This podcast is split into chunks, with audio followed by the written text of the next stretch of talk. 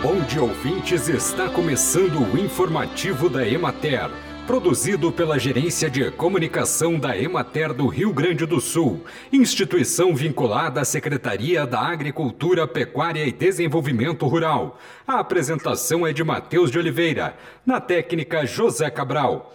A quarta abertura oficial da colheita da Nosso Pecã ocorrerá na próxima sexta-feira, 13 de maio, na propriedade Rancho das Águas, na localidade de Corredor do Meio, em Encruzilhada do Sul.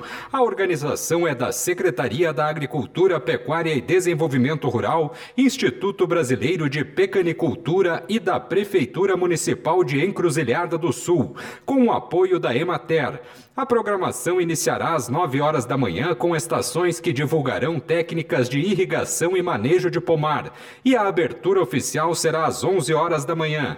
A quarta edição marcará o retorno ao modelo presencial, uma vez que o evento foi cancelado em 2020 devido à pandemia de Covid-19 e realizado de forma virtual em 2021. O Rio Grande do Sul é o maior estado produtor de noz pecan do Brasil, respondendo por mais de 70% da produção nacional. O estado também abriga 90% das indústrias processadoras deste tipo de noz no país.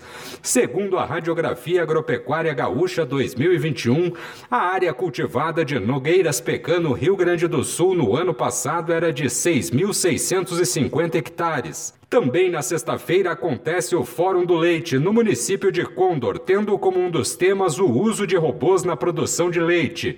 O evento irá reunir especialistas e produtores rurais para discutir inovações tecnológicas no mercado gaúcho do leite.